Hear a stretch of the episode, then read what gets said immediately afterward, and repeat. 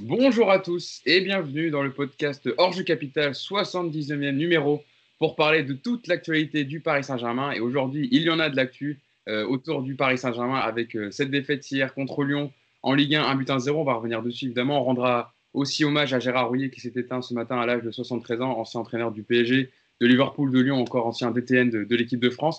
Et on terminera avec le tirage au sort des huitièmes de finale de Ligue des Champions. Le Paris Saint-Germain qui rencontrera son, son, ennemi favori, le FC Barcelone, une nouvelle fois pour ses huitièmes de finale de Ligue des Champions. Donc une grosse actu qui nous attend aujourd'hui, qu'on va débriefer avec l'équipe que je vais vous présenter tout de suite. Tout d'abord, Mousse qui est avec nous. Comment ça va, Mousse? Hola, amigos. Je me suis mis à l'heure espagnole. Ça va très bien. Ah, tu fais des entrées à la, près d'Hermel maintenant. Exactement. Ah, Merci pour la référence. non, c'est Olastico ce qu'il dit. Ouais, c'est pas, pas une référence, mais ça pense à ça direct. Voilà. Et c'est pas cool de parler du meilleur ami de Nico. Hein. Franchement, euh, voilà. je crois que tout le monde est bloqué ici par Fred Hermel, non? Ah oui. Oui. Eh ben, je vais me tourner vers toi, Nico, parce que tu es le, premier qui a parlé, le premier bloqué par de l'équipe. Ça va, Nico? Nicolas Puravo qui est avec nous. Salut tout le monde. Bah, ça va, ça va, tranquille. Euh. Un bon lundi après un dimanche pourri, on va dire. un début de semaine, on va dire. On va essayer d'avoir une, semaine un peu plus, un peu plus sympa. Yacine Amnet qui est avec nous également. Ça va, Yass Salut à tous. Ouais, ça va, ça va. Ça va, ça va? Ouh, c'est un petit ça va, ça. Ouais. Je connais quand il est comme ça, ça veut dire qu'il est, il est chaud pour le podcast et que vous allez faire des analyses tranchantes. On va commencer avec, euh, on va commencer par rendre, tout d'abord, avant de rentrer dans le sportif et dans le, dans le vif du sujet, dans, le, dans la partie un peu pas sympa du podcast sur le match de Lyon, on va tout d'abord rendre hommage à, Gérard Rouillet. On a appris la nouvelle ce matin. L'ancien sélectionneur d'équipe de France et entraîneur du PSG, grand manager de Liverpool et de l'OL, qui s'est éteint cette nuit à l'âge de 73 ans. Euh, le foot français pleure l'une de ses légendes. Hein. Euh, il s'est éteint dans, la nuit de dimanche à lundi, entraîneur à succès avec le PSG. Je disais, Yacine, je me tourne vers toi, le plus ancien, euh, il était au, Paris Saint-Germain euh, sous l'époque Francis Borrelli, le président en 85. L'équipe était belle avec Joël Bass, euh, Luis Fernandez, Safet Souzic, Dominique Rocheteau. il avait fait remporter au PSG dès sa première saison hein, en 85 le premier titre de champion de France de l'histoire du club. Donc évidemment, nous on parle du Paris Saint-Germain dans le podcast. Donc il a marqué l'histoire du Paris Saint-Germain et aujourd'hui on lui rend hommage. Un petit mot pour, pour résumer ce que c'était Gérard Rouillet pour toi, Yacine. Le plus ancien, le plus ancien, je crois qu'il y a Nico avec moi. On est à la lutte. Hein. Je parle le plus ancien. donnez vos âges, comme ça au moins. les gens ils sachent. 44. Hein. je donne pas vos âges, mais si vous voulez, on peut 44, pas de problème. Nico, quel âge, Nico? Je dis rien, moi. Ah. bon, bah, ça sera Yacine le plus vieux, alors voilà. ah, bah non, je suis plus vieux que lui, moi, j'ai 45. Donc, euh. Mais je sais, je, je, je plaisante. parce que c'est toujours un peu le, la blague qu'on fait sur Yacine, mais évidemment que ce n'est pas le plus vieux de l'équipe. Euh, revenons à, à, à, à Gérard Rouillet. Ouais, Gérard Rouillet, bah oui, quand il arrive de, il arrive de Lens, quand il arrive au PSG, il vient de faire trois saisons.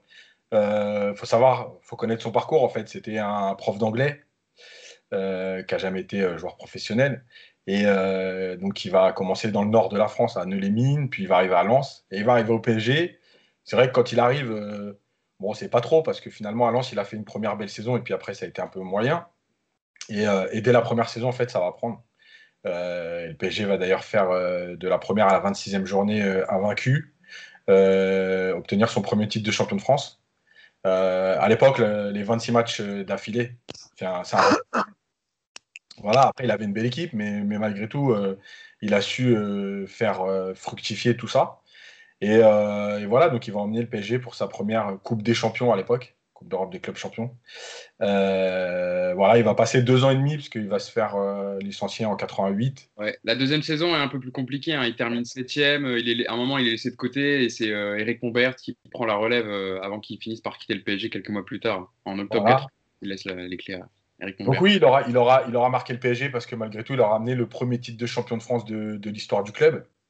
Et, et, après, par son parcours, il marquera aussi le football européen, notamment à Liverpool. Euh, même si euh, dans l'histoire, en fait, Gérard Rouillet, à part le titre, il va pas laisser une grande image parce qu'on a un peu l'impression qu'il n'est jamais passé par le PSG. Après, quand on l'entend parler du PSG, on a presque l'impression qu'il n'est jamais venu au PSG. Donc voilà, après, malgré tout, euh, il restera dans l'histoire du club, quoi qu'il arrive. Et, voilà, ben, toutes nos condoléances à, sa famille, à ses proches. Et, voilà. Évidemment, il reste toutes nos condoléances à sa famille à Gérard Rouillet. Nico, pour toi, c'était quoi Gérard Rouillet? C'est vrai que Yacine le rappelait, c'est aussi l'entraîneur. Hein, il, était après avoir, à l'issue de la victoire des Bleus à la Coupe du Monde 98, où il était DTN hein, à la Fédération française de football, il part entraîner le mythique club de Liverpool à partir de 98 où il vit une année 2001 phénoménale, hein. victoire en FA Cup, League Cup, Coupe de l'UEFA, Super Coupe d'Europe, Charity Child, euh, même le Ballon d'Or pour son attaquant Michael Owen. Euh, alors ensuite, il a eu aussi des déboires un peu euh, de santé avec, avec Liverpool, mais c'est vrai que c'est un mec, c'est un, homme, un entraîneur qui a marqué le football. Oui, il a plus même, je pense, marqué un club comme Liverpool qu'un club comme Paris. Ouais, moi j'ai pas trop de souvenirs de lui quand il est effectivement passé par, par le Paris Saint-Germain. C'est vrai, comme le dit vraiment bien Yacine, c'est que tu sens pas qu'il y avait entre lui et les clubs une, histoire commune forte, assez paradoxalement, malgré ce premier titre. Et puis bon, après, moi j'ai euh, j'ai été élevé dans le culte de David Ginola, donc Gérard Rouillet, c'était pas mon idole forcément à une époque, vous vous en doutez. Mais oui, c'était un, un grand monsieur que moi j'ai eu l'occasion de rencontrer à plusieurs reprises euh, par le travail, qui était vraiment très très agréable très gentil, euh, un vrai technicien, il connaissait vraiment très très bien le football et euh, il, a, évidemment marqué l'histoire du football français et européen et donc euh, c'est une triste nouvelle aujourd'hui. Mm. Mousse, pour conclure sur Gérard Rouillet, c'est vrai qu'on se rappelle beaucoup plus de Gérard Rouillet pour, pour parler de champion de France, entraîneur de Lyon, quand il arrive au club en, en 2005 où il remportera le championnat de France, il remportera des trophées des champions, où ils font quart de finale de Ligue des Champions, euh, éliminés par le, grand euh, Milan AC. Euh, c'est vrai qu'on se rappelle plus de Gérard Rouillet, entraîneur de Lyon, que entraîneur du PSG, alors qu'il a gagné quand même le premier titre de son histoire. Oui, c'est normal en même temps parce que Lyon, c'est beaucoup plus récent et, comme ils avaient marqué leur empreinte dans les années 2000, parce que je crois que Gérard Rouillet succède à, Paul Le Guen à Lyon, c'est ça. Euh, c'est un peu normal. Et euh, il, faut, se rappeler, quand il arrive en 85 au PSG, le club a une quinzaine d'années. Donc, c'est pas encore le, club qui est devenu aujourd'hui. C'était pas encore le Paris Saint-Germain d'aujourd'hui. Je pense que mes, mes, deux camarades ont, tout dit. Bon, la référence à Ginola, pour, ceux, pour les plus jeunes d'entre vous, Nico faisait allusion au fait que lorsque Gérard Rouillet était sélectionneur en, équipe de, France, il y a eu le fameux match, euh, c'était France-Bulgarie, au Parc des Princes d'ailleurs, il me semble. Et euh, perte de balle de Ginola, la 87e, 88e, il me semble. Euh, c'est ça, non? 90e. 90e. Ouais, je, crois qu'on était à 88e. Ouais, Je n'ai pas très bonne mémoire en même temps. Et donc, il est sur le côté euh, droit, il me semble, et au lieu de garder le ballon, ce que lui a reproché après Gérard Rouillet, bah, il tente un centre récupéré par les Bulgares. Et, et ensuite, pour les plus anciens, ils se, rappelleront du but de Kostadinov et qui prive la France d'une Coupe du Monde aux USA. Voilà, donc c'était c'était pour ça. Là, écoutez toutes mes condoléances à sa famille. Ça, ça reste quelqu'un qui a marqué quand même l'histoire du, PSG parce qu'il ramène le premier titre national, euh, le premier titre de champion parce qu'il y a eu une Coupe de France avant, mais premier titre de champion. Donc euh, voilà. Reposez en paix, coach. Voilà, reposez en paix, monsieur Gérard c'est important de le rendre hommage évidemment dans, dans le podcast. Passons au sportif euh, et au match qui avait lieu hier. Passons en rentrant dans le vif du sujet. je sais que vous l'attendez. Le débrief de ce Paris Saint-Germain-Lyon. Victoire de l'Olympique Lyonnais 1-0. Le but de Tino Kadewere à la 35e minute sur une perte de balle de Presnel Kimpembe qui a crucifié euh, Kylian Navas et le Paris Saint-Germain. Le PSG est troisième de Ligue 1 avec 28 points. Lyon est devant, est deuxième avec 29 points. Euh, on en parlait, Nico, en off. Euh, avant de lancer le podcast, le PSG est troisième de Ligue 1. C'est une position au classement qui n'a connu qu'une seule fois sous l'ère Qatari à ce stade de la compétition. C'était l'année du titre de l'AS Monaco en 2016-2017 et une autre stat, et je te lancerai dessus. Quatrième défaite en Ligue 1, deuxième à domicile. C'est arrivé qu'une seule fois aussi depuis l'arrivée de QSI. Ça inquiétera les superstitieux. C'était l'année où Montpellier a été champion en 2011-2012. Il y a beaucoup de stats, hein. je ne vais pas vous cacher sur, sur le match hier, pas des positives.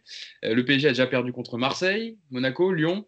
La victoire hier, la défaite pour le PSG, la victoire pour Lyon est logique hier sur l'ensemble du match. Ouais, c'est ça le pire, c'est logique. C'est logique parce que, parce que tu proposes rien pendant 90 minutes. Il n'y a pas en face une équipe de Lyon monstrueuse. Il y a juste une équipe organisée qui, qui joue vraiment sans aucune surprise pour le coup. Euh, ça fait plusieurs semaines que Garcia a trouvé son schéma de jeu, donc on s'attendait exactement à ça. Et puis bah, ils ont fait euh, la seule chose qu'il y avait à faire contre Paris, jouer à, peu près haut en première mi-temps en bloquant les relances et les milieux. Tisol Neymar, et puis c'est terminé. Il n'y a, plus rien d'autre à, régler. Il n'y a plus qu'à attendre une erreur. Elle est arrivée par Kimpembe. Et puis il y a 1-0 à la pause, ça aurait pu être 2 ou 3, ça aurait été a priori la même chose à, mes yeux. Et puis il n'y a pas de réaction de Paris en deuxième, c'est encore une fois ça qui est vraiment affligeant, c'est que c'est une équipe qui n'a rien montré dans le jeu, dans l'envie, dans l'état d'esprit. C'était complètement apathique et à l'arrivée, 1-0, c'est même plutôt bien payé pour Paris, je trouve. Euh, Yacine, je disais dans l'équipe ce matin, je disais l'équipe et sur le résumé évidemment de ce match, et c'était résumé en disant que le match a été récompensé, a récompensé l'équipe au collectif le plus cohérent, la plus disciplinée dans le repli et sans doute la plus motivée. Est-ce que tu es d'accord avec cette analyse? Euh, oui et non, oui, parce qu'effectivement, euh, malgré tout, il y avait une cohérence et ouais, peut-être une motivation supplémentaire. Euh, après, je trouve que rapidement, pour faire une parenthèse sur Lyon, mmh. je trouve qu'on en fait beaucoup. Lyon, face à ce PSG-là, n'a rien proposé en deuxième mi-temps. Ils se sont mis en bloc bas, ils ont attendu. Alors, ok, la victoire, elle est importante, il n'y a pas de problème, le résultat, on connaît. Malgré tout, moi, je ne peux pas entendre que Lyon a fait un grand match, c'est pas sérieux. Lyon a fait un bon match meilleur que le PSG.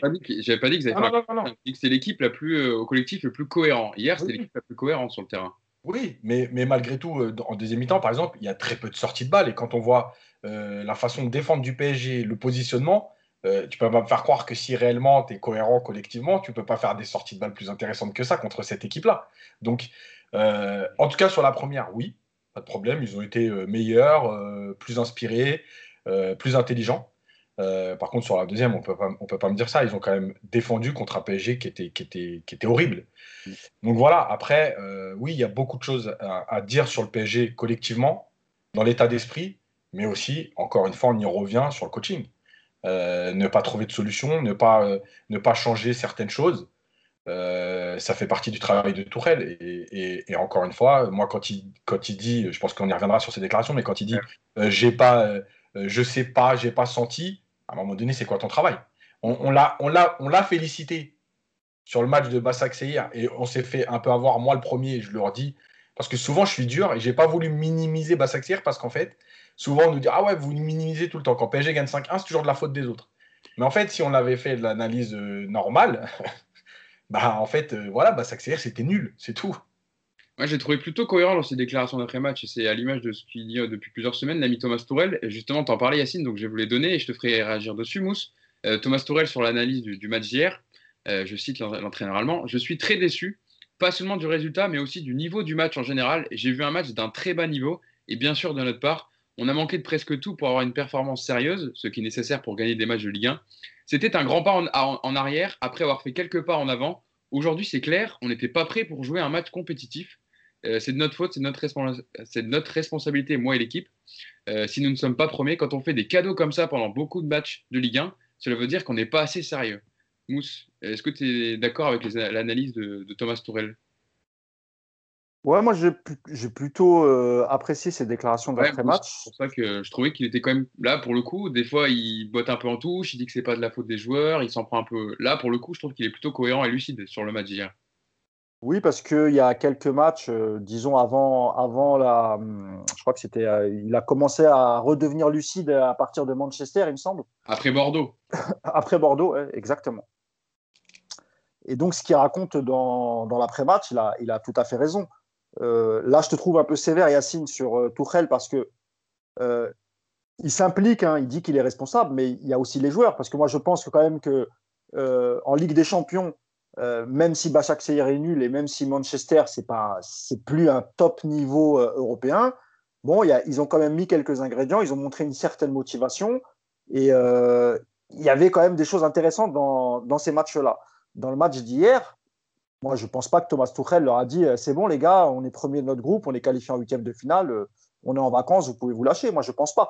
Moi je pense que la responsabilité là elle est plutôt des joueurs. Après sur la composition tu fais toujours avec, euh, avec les moyens du bord, en sachant que tu as joué en Ligue des Champions euh, la semaine dernière. Il fallait sans doute faire tourner un peu. Euh, pour moi, la responsabilité, elle, est, elle est d'abord celle des joueurs avant celle, de, avant celle de Thomas Tuchel. Et la deuxième chose avec laquelle je suis pas trop d'accord avec Yacine, c'est quand tu parles du match des Lyonnais. Alors, je suis d'accord sur la première mi-temps avec toi. Ils font une bonne première mi-temps, les Lyonnais, en tout cas cohérente.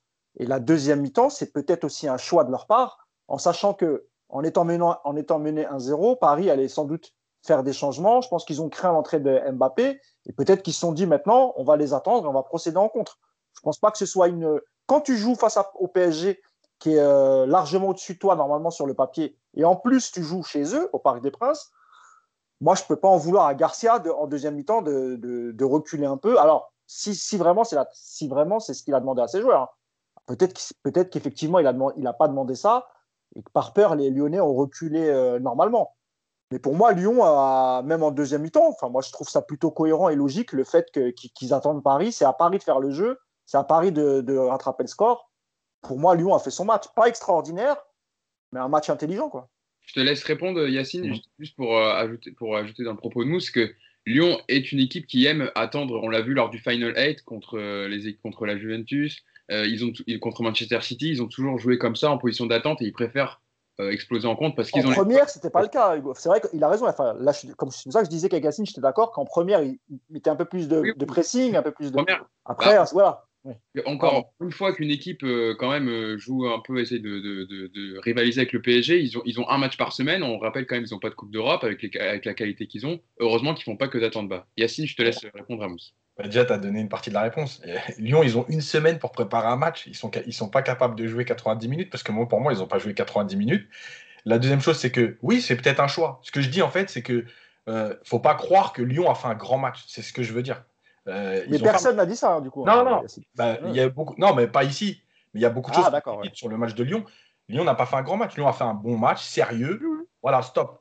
Euh, la deuxième chose sur Tourelle, juste, c'était de dire, je suis pas, je suis pas contre son analyse. Mais en fait, l'analyse, à la limite, nous, on peut la faire aussi. Mais son travail à lui, c'est quand même de trouver des ressorts pour motiver son équipe, c'est de trouver des compositions d'équipe qui vont à un moment donné justement te permettre de ne pas faire ce constat. Moi, c'est ça que je lui reproche. Parce que si tu fais ce constat en disant euh, on n'a pas été bon, on n'a pas été dans l'état d'esprit, pourquoi tu attends la 65e pour faire des changements? Euh, Pourquoi euh, tu restes à, à, 5 derrière? Pourquoi tu n'as pas senti ton équipe T'as pas senti que ton équipe, elle n'allait pas forcément être bien dans l'état d'esprit? Pourquoi t'as pas. Voilà, moi j'avais. On revient à l'équipe Ligue 1, Ligue des Champions. Il l'a fait les deux semaines d'avant parce qu'il y avait deux gros matchs en Ligue des Champions qu'il fallait absolument gagner. Euh, pourquoi sur ce match-là, euh, tu le fais pas Mais Lyon, moi, je veux bien que Lyon, aujourd'hui, ils sont premiers égalité, etc. Mais, mais qu'on ne me fasse pas passer Lyon pour une équipe de fous. Hein. non, mais juste un truc, Yacine, le, sur la composition et le fait qu'il ait reconduit le 3-5-2 ou le 5-3-2, hier, on s'est quand même bien rendu compte que s'ils n'avaient pas insisté à passer dans l'axe, souvent, tu voyais Florenzi et Becker qui étaient hauts sur le terrain et parfois, on ne les servait pas non plus. Et quand ils étaient servis, eh ben, il y avait des centres intéressants qui arrivaient.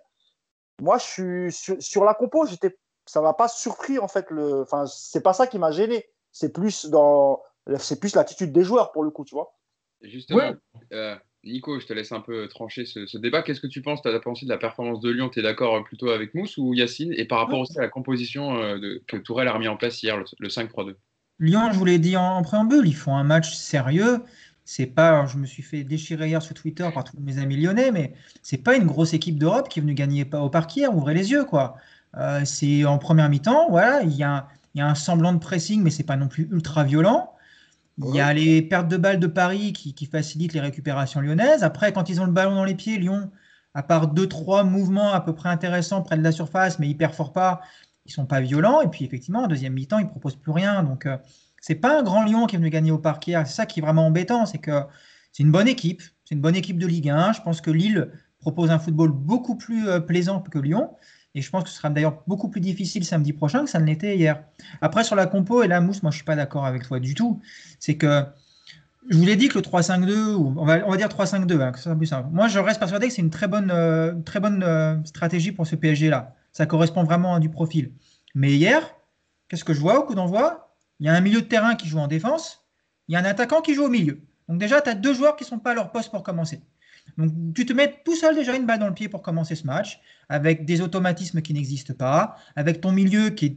On l'a vu au bout de 5 minutes, le milieu de terrain du PSG était complètement dépassé. Tu as un Paredes qui joue trop bas, tu as un Di Maria qui joue trop haut. Tu te retrouves avec Verratti tout seul au milieu de trois, trois Lyonnais.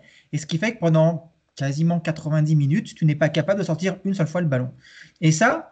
Mais ça, c'est la faute des joueurs, Nico. C'est pas. Ils l'ont fait dans ce système-là. Non, mais Ils ont joué dans ce système-là, ça se passe. Di Maria, vois, Di Maria, tu lui skis. Alors, Di Maria, je suis d'accord. au milieu. Tu vois ce que je veux dire? Et, puis, enfin, c'est la faute des joueurs. Il y a un moment où Tourelle, sur le banc, il est capable de dire à Paredes maintenant, Coco, tu avances de 20 mètres. Il est capable de dire à Di Maria, mets-toi à côté de Verratti et mets-toi entre les lignes pour proposer des solutions de passe. Il est là le, problème de, de, de Tourelle. C'est que pendant 70 minutes, tu as une espèce de, fouille au milieu qui ne t'amène rien et on n'a aucun ajustement. Ne pas faire de changement à la mi-temps, c'est quand même c'est fou. retrouver les 11 mêmes joueurs au début de la mi-temps dans le même système, au début, je crois que c'était une blague. Donc, euh, il a quand même une responsabilité, Tourelle. Après, je suis d'accord avec toi, c'est pas Tourelle qui perd les ballons, c'est pas Tourelle qui va pas au pressing, c'est pas Tourelle qui est pas inspiré sur ses passes. Évidemment que les joueurs ont des responsabilités, mais le point de départ, encore une fois, l'ami Thomas Tourelle, il se plante. Voilà, il se plante au départ, il se plante pendant le match et il se plante pas à la fin. Effectivement, il est lucide, il reconnaît qu'ils ont été nuls, heureusement. Euh, Yacine, tu veux, tu veux réagir sur, ce que dit Nico? Pour aller dans le prolongement de Nico, il y a, y a, une chose essentielle, c'est que le positionnement de Di Maria, qu'il joue faux pied quand il est devant, il n'y a pas de problème, puisqu'il va rentrer pour libérer le couloir. Mais qu'il joue faux pied au milieu, en fait, c'est inutile. Parce que du, coup, tu vas tout le temps rentrer dans la Yacine, il faut que tu expliques quand tu dis joue faux pied. Ah, peut-être qu'il y a des gens qui ne vont pas comprendre. tu vois, bah oui. Donc, un gaucher à droite. Ça va, on n'a pas un public. mais bon. Ah non, il y a, y, a, y a, des gens peut-être qui vont pas comprendre. Ah non, moi, je... ah non, c'est normal qu'il explique. Alors, normal. soyons pédagogues, vas-y. Rapidement, hein, évidemment. Donc le faux pied, c'est le gaucher qui joue côté droit. Donc, qui reste, qui, donc pas sur le bon pied pour aller centrer, déborder. Que tu le fasses donc en attaque, il n'y a pas de problème. Puisque tu vas libérer des couloirs, tu vas rentrer à l'intérieur, chercher des, angles de passe. Mais que tu le fasses au milieu, c'est pas normal. Parce que finalement, Di Maria s'est retrouvé en permanence à aller à l'intérieur du jeu dans la densité lyonnaise. Euh, et Verratti de l'autre côté. Mais pourquoi il n'a pas déjà inversé juste ces deux joueurs-là? Après, il y a l'attitude de Di Maria dont on parle depuis plusieurs semaines. Euh, moi, je veux bien qu'il soit touché, blessé, vexé, il n'y a pas de problème. À un moment donné, c'est quoi ton métier?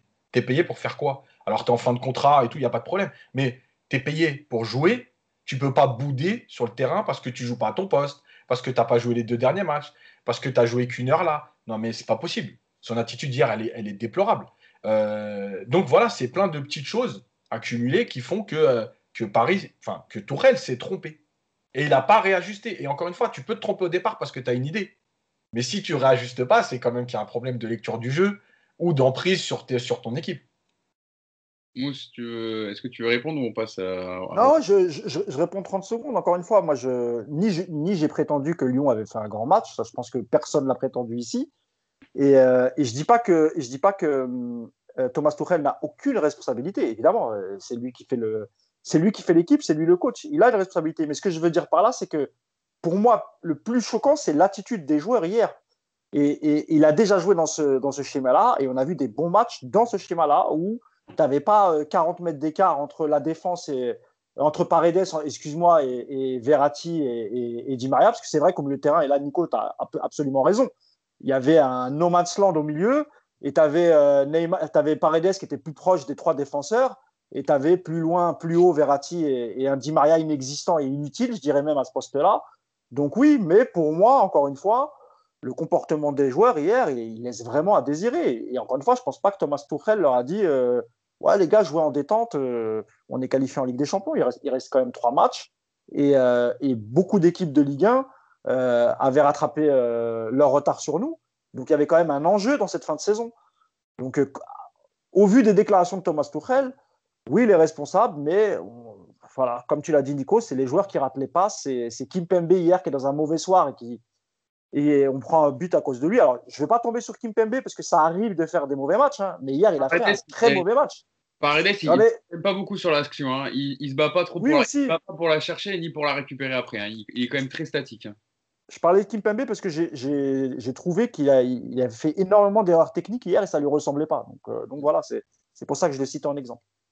Et c'est vrai que Nico, ce, PSG-là est incompréhensible. On est bien placé pour le savoir, puisqu'on débriefe leur match chaque semaine dans le podcast. Euh, après euh, Manchester, on disait qu'il y avait un semblant de, regain de, forme dans l'équipe, de motivation. Thomas Tuchel avait parlé d'une nouvelle saison qui commençait.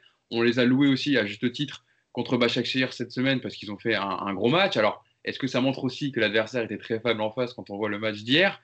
Euh, Mais c'est vrai que ça devient difficile à analyser en fait le Paris Saint-Germain parce que d'un match à l'autre, euh, les performances ne se ressemblent pas. On fait souvent les mêmes constats. Et au final, oui, il y a un constat, c'est que peut-être que voilà, le Paris Saint-Germain ne fait pas, ne fait pour l'instant. Alors a acquis sa qualification en Ligue des Champions étant premier de sa poule, mais a été plusieurs fois au bord de précipice. Euh, quel bilan tirer pour l'instant de la saison du Paris Saint-Germain? C'est difficile quand même à analyser. Dans, le jeu, ouais, dans le jeu surtout. Déjà, il y a je crois qu'il y a quand même un critère qui ne change pas depuis le début de la saison. Alors, c'est un peu étonnant parce que j'avais l'impression que ça allait mieux, c'est le physique. Euh, moi, hier, c'est ce qui m'a choqué, c'est que Autant contre même, même à Montpellier, j'avais trouvé que ça allait mieux dans le pressing. Tu sentais qu'il y avait moins de fatigue. Euh, contre les Turcs, pareil, on a senti une équipe qui allait mieux physiquement. Et euh, hier soir, tu replonges vraiment sur ce, sur ce côté-là. Alors, on peut encore une fois pas minimiser les, blessures, la préparation, toutes ces choses dont on a déjà beaucoup parlé. Et je crois qu'il y a quand même ça encore aujourd'hui qui pèse. Et c'est déjà une première surprise, parce qu'encore une fois, moi, je pensais que ça allait mieux. Après, sur l'analyse du, PSG depuis le début de la saison, il y a un truc récurrent, c'est qu'il n'y a pas de jeu collectif. On en revient toujours au même problème. C'est qu'à partir du moment où tout repose sur un ou deux joueurs et qu'à côté de ça, tu n'as aucun plan B, aucune solution, aucune idée, aucun, aucun circuit de passe, enfin, tu as, des joueurs paumés qui sont juste là à, faire joujou avec le ballon, à essayer de donner le ballon à, Neymar ou à Mbappé. Et puis bah, hier, Mbappé il est sur le banc et Neymar il est mauvais. Donc euh, ça réduit très très rapidement tes possibilités. Et c'est un petit peu, je trouve, le constat de ce PSG-là, c'est qu'on a, on est très lisible pour l'adversaire. Ce que fait Lyon hier, c'est parfait au niveau tactique. C'est triste à dire, mais euh, vous prenez hier une leçon tactique de Rudy Garcia. Alors, euh, c'est pas non plus euh, Capello ou Saki hein, pour faire ça. Hein. Voilà, il a, il a compris ce que tout le monde a déjà vu. C'est mmh. qu'à partir du moment où tu es solide derrière, que tu coupes le circuit de passe vers Neymar, déjà, tu es tranquille. Et c'est ça qui est désespérant, c'est que une équipe te fait ça et derrière, tu n'as aucune réponse sur le terrain à apporter. Tu peux avoir des réponses après avec d'autres joueurs. Et là, c'est là où moi, je pense que Tourelle a une grosse responsabilité c'est que euh, mettre un milieu de terrain, euh, Di Maria au milieu, pour moi, hier, c'est juste, mais honteux. Parce que d'abord, il a pas joué Nico, il y en a qui en ont parlé, de, on en a même, on a même enfin, discuté de dire est-ce que Di Maria pourrait venir justement dans ce système de 5-3-2, venir au milieu de terrain pour justement euh, avoir de la place et jouer? Bah, On a la réponse. On peut pas reprocher à Tourelle de le faire. Et, alors, on peut lui reprocher de ne pas l'avoir changé en première période, au bout de la première période parce que ça marchait pas, mais on ne peut pas lui reprocher de l'avoir essayé. Sauf que Tourelle, il, voit, il le voit tous les jours à l'entraînement, dit Maria.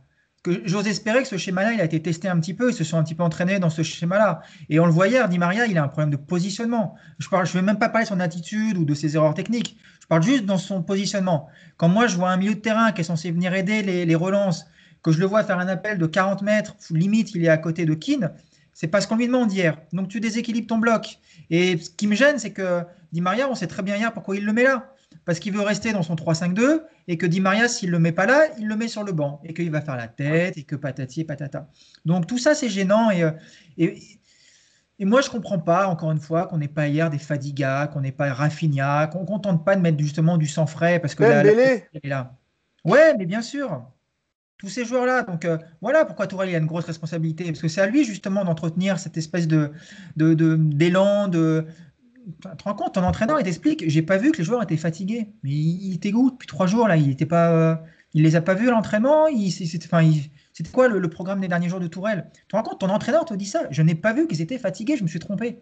Mais Nico, est-ce que tu as vu sa déclaration sur Icardi quand il dit j'espère qu'il s'entraîne bien ou je sais plus quel. Ah. Comme, si, bah en conférence de presse, on lui pose la question sur Icardi, il dit bah, j'espère qu'il s'entraîne ou qu'il qui euh, se prépare sérieusement, euh, quelque chose comme ça, alors qu'il est censé quand même le voir au centre Redoux tous les jours. Ça laisse aussi euh, entrevoir la mauvaise relation entre, entre les deux hommes, j'ai l'impression, parce que quand il répond aux journalistes sur Icardi, tu as l'impression qu'en fait, il, n'y fait même plus attention. Quoi, tu vois. Après, quand euh, tu te remets d'une blessure et que tu travailles physiquement, tu n'es pas toujours avec le groupe. Tu fais des séances aussi de soins, etc. Oui, mais tu es au centre au Redou. Oui, oui. Non. mais bien sûr, non, mais ça n'excuse rien. Je dis pas, mais un, entraîneur doit prendre euh, des nouvelles de ses ah. joueurs blessés. Tu vois. Bien sûr, évidemment. Yacine. Ouais, juste. Euh, quand Nico parlait du, problème athlétique, donc j'en avais parlé, moi, de l'histoire de faire tourner en attendant, parce qu'on sait, malheureusement, avec la préparation ou la non-préparation, que les joueurs ne sont pas capables aujourd'hui on le voit que pas, pas qu'au PSG, hein, dans plein d'équipes, hein, ne sont pas capables aujourd'hui de faire un match tous les trois jours euh, sans euh, quand même un certain nombre de rotations.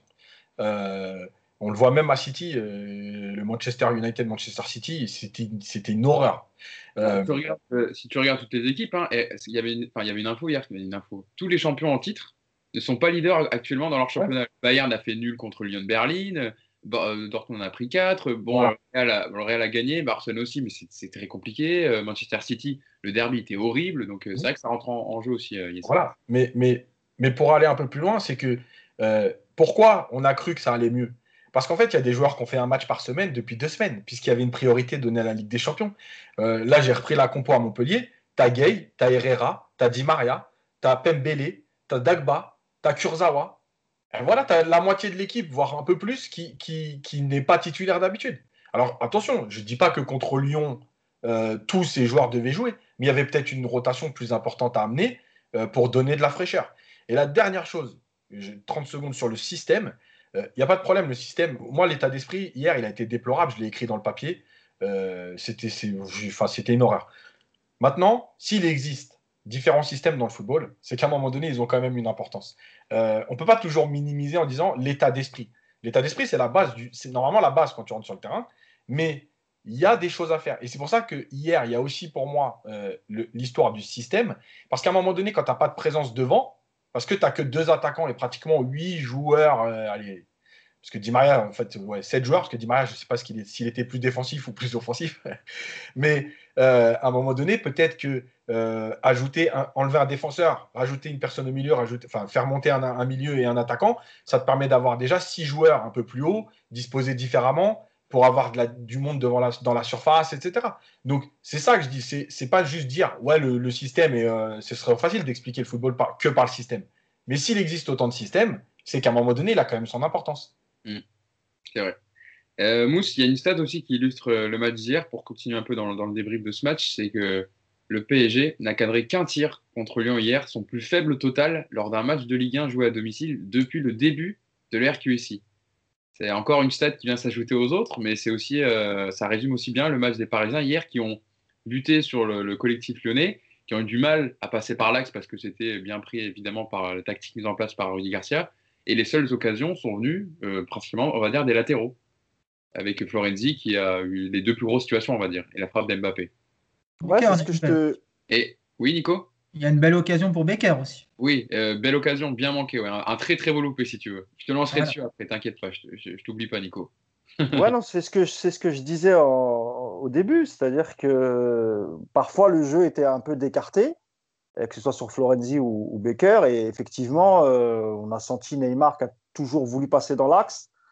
Parfois, Keane qui se démenait, qui, qui, faisait des débuts d'appel, mais il n'était pas servi.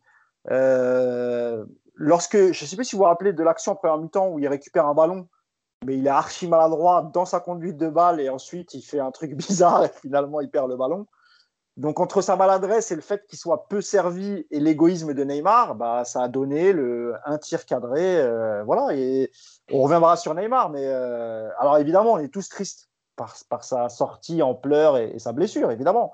Et jamais, au grand jamais, euh, je dirais, c'est de sa faute, il l'a cherché. Si on prend des joueurs comme Neymar, c'est aussi pour son jeu. Sauf qu'hier, c'était comme c'était le Neymar des mauvais, jours, des, mauvais jours, pardon et que comme les autres, il n'avait pas de physique. Et quand il n'a pas de physique, on voit bien que aucun dribble ne passe, aucune accélération, aucun dribble. Et moi aussi, un peu comme euh, Nico, je suis très surpris parce que je pensais moi aussi à tort que physiquement il montait crescendo. Et c'est vrai, quand j'ai vu le match d'hier, je me suis dit, tiens, c'est bizarre, on, a l'impression d'être revenu euh, deux mois en arrière, où les joueurs n'avançaient pas, et même Verratti. Hein. Mm. Euh, Verratti, c'est surprenant parce que là, il enchaînait un deuxième match et là, tu te dis, bon, euh, est-ce qu'aujourd'hui, effectivement, euh, il peut enchaîner euh, deux matchs d'affilée ou est-ce qu'il faudrait faire comme l'a prédit, enfin, comme l'a comme l'a conseillé Yacine, pardon, d'avoir une équipe pour la Ligue des Champions. Et bon, maintenant, c'est pas nécessaire parce que ça reprend qu'en février, mais. Et puis, c'était Lyon. Mm. C'est quand même un, gros adversaire. On n'allait pas mettre, pardon, une équipe bis face à Lyon. Donc, c'est très surprenant, comme tu l'as dit tout à l'heure, d'une analyse à l'autre tu as, les mêmes, as les mêmes joueurs, mais tu n'as pas du tout les mêmes comportements. Et mm. moi, encore une fois, je pense que le, la pression qu'on qui, leur avait mis pour la Ligue des Champions, comme ils n'étaient pas en très très bonne posture après la défaite à Leipzig au tout début, moi je pense que la pression a été relâchée et, que, et vu qu'il y a eu un petit incident, il devait jouer mardi, ensuite il y a eu un événement qui a fait le tour du monde. Je pense que cette nuit, euh, de la, la nuit de mardi à mercredi, tout le monde a cogité, etc. Je pense que ça a dû jouer aussi un peu sur la fatigue mentale, la fatigue physique. Donc voilà, c'est, euh, mais ça reste quand même incompréhensible. Mm. donc, donc, c'est le rôle de Tourelle. C'est lui qui doit. Encore une fois, je dis, je dis pas qu'il est que Tourelle n'est pas responsable de ça. Évidemment, il y a Nico, vous avez raison. Mais ce que je veux dire par là, c'est que, euh, comme l'a dit tout à l'heure Nico, il n'est pas sur le terrain. Euh, c'est pas lui qui, qui, essaye de dribbler huit joueurs. Lui, je pense que comme nous, il aurait aimé, il l'a dit, il aurait aimé voir autre chose. Après qu'il n'ait pas fait les changements, etc Bon, qu'est-ce que tu veux? Non, mais comme ce, que tu, ce que tu dis sur la, le, côté mental, euh, je veux dire, il n'y avait quand même pas besoin euh, d'être euh, un préparateur mental chevronné pour comprendre qu'après la semaine qu'ils ont passé, la qualification, l'histoire du match, etc., qu'il y allait avoir un problème mental. C'était obligé, puisqu'on n'arrête pas de dire depuis, depuis septembre qu'aujourd'hui, finalement, il y a le côté athlétique, mais le vrai problème des joueurs, parce qu'Mbappé l'a dit aussi il y a un mois et demi ou deux mois, euh, ouais, on a l'impression de ne pas avoir eu de vacances, de ne pas avoir coupé. En fait, tout le monde te répète qu'aujourd'hui, le, le, problème majeur des joueurs, en fait, il est mental. Ouais, mais Yacine, là, là, là tu avais Lyon à jouer. Il ne pouvait pas se faire, faire tourner contre une équipe qui il savait que s'il perdait, il passait devant le PSG. Moi, je pense que l'idée de Tourelle, c'était de mettre cette équipe-là, la meilleure possible, pour faire tourner contre Lorient mercredi soir, je pense. Oui, c'est possible. Mais tu, mais tu dois sentir certaines choses. Alors peut-être pas faire tourner à 8 joueurs, mais au moins peut-être 3 joueurs, 4 joueurs, je sais pas. Peut-être faire rentrer Rafinha dès la deuxième mi-temps à la place de Di Maria. Euh, sur le match de Neymar, Nico, alors il y a eu un communiqué, parce qu'évidemment, il est, vous l'avez vu hier, il est sorti sur blessure après ce tacle de Thiago Mendes sur sa cheville gauche. Euh, il y a eu un communiqué fait par le club, le Paris Saint-Germain, ce matin, je vous le lis sur, sur, sur, la blessure de Neymar. Le bilan clinique et radiologique de Neymar dans les suites du mécanisme d'entorse de la cheville gauche survenu hier soir est rassurant. Un nouveau point et des nouveaux examens seront effectués dans 48 heures. Donc, a priori, Nico, ça ne devrait pas être une fracture, peut-être une entorse, on verra bien. Euh, mais euh, en tout cas, voilà, hier, hier c'était le Neymar des, des mauvais jours, on va dire. Ouais, attends, je me déplace. Nico change de décor. Mais non, je me fais envahir dans la, je me fais envahir dans ma cuisine. Là, vous êtes en, inside chez Nicolas Bravo. Voilà, excusez-moi. c'est le Neymar. il, habite à, il, habite à, Versailles. Hein. Peut-être même au château, c'est tellement grand. Je vous ferai une visite un jour. Euh, ouais, c'est un Neymar. Euh, c'est frustrant, encore une fois, parce qu'on en a parlé la semaine dernière. En plus, un hein, Mousse voulait le prolonger avec prime à la signature et portrait géant sur la Tour Eiffel. Je vous avais dit, bah, attendez un peu qu'il nous fasse trois matchs déjà, qu'il enchaîne. Et puis, bah voilà, il n'enchaîne pas. Euh, hier, il se frustre très vite parce qu'il sent que l'équipe n'est pas bonne. Dans ces cas-là, on le connaît. Il, a l'impression qu'il doit tout faire lui-même et, euh, et, il déjoue. Et puis, il respecte rien. Il fait pas les décalages quand il le faut il, en, surjoue dans ses dribbles, il provoque. Là, il s'était mis en tête de, faire péter du bois. C'est le, voilà, le Neymar très pénible. Bon, la bonne nouvelle de la soirée, c'est qu'a priori, la blessure, c'est pas très grave, mais euh, ça sera peut-être même un mal pour un bien, parce que lui, ça va lui permettre de se reposer un petit peu, parce que je pense qu'il est comme les autres très fatigué. Et puis, ça va peut-être obliger aussi maintenant Tourelle à, se rendre compte qu'on peut pas tout miser sur Neymar sur plusieurs matchs, puisqu'il n'est plus là et qu'il y a peut-être d'autres moyens de jouer au football et qu'il va falloir trouver un petit peu plus d'idées dans le jeu. Donc euh, j'espère qu'on va mettre à profit cette absence qui, si elle n'est pas trop longue, ne sera finalement pas si préjudiciable que ça. Pour aller dans le prolongement de Nico, ça sera ma dernière question avant de passer au tirage au sort des huitièmes de finale de Ligue des Champions. Euh, Yacine, euh, tu n'auras pas, Neymar contre Lille la semaine prochaine, contre Lorient déjà cette semaine, et puis contre Lille, qui est leader de championnat, peut-être l'équipe la plus séduisante depuis le début de saison. Tu as perdu, le Paris Saint-Germain a perdu contre Marseille, contre Monaco, contre Lyon. Comment se réinventer, euh, se pour Thomas Tourel quand tu n'as pas d'identité de jeu depuis plus d'un an et demi? Ah, Bonne question. Hein. En, une semaine avec deux matchs, ça va être compliqué. Parce que ça veut dire que tu peux pratiquement pas t'entraîner. Voilà. Euh, franchement, là aujourd'hui, j'ai pas de réponse parce que en fait, ça dépendra aussi de, de l'équipe qui l'alignera à Lorient finalement. Euh, s'il veut euh, absolument prendre des points en disant euh, faut que j'aligne ma meilleure équipe ou les meilleurs joueurs, ça veut dire que c'est eux qui vont enchaîner contre Lille. Si tu fais tourner, ça veut dire qu'il y a une équipe qui va se reposer, enfin il y a quelques joueurs qui vont se reposer, en sachant qu'Mbappé hier est rentré 25 minutes parce qu'il il avait que 25 minutes dans les jambes d'après ce qu'a dit Touré. Il avait une alerte musculaire, c'est pour ça remplaçant un coup d'envoi. Voilà, ça veut dire que est-ce qu'il faut le faire jouer à Lorient en prenant un risque euh, ou est-ce qu'il faut attendre Lille euh, carrément? Est-ce que voilà, il y a plein de questions. Euh, il faudrait être dans le groupe.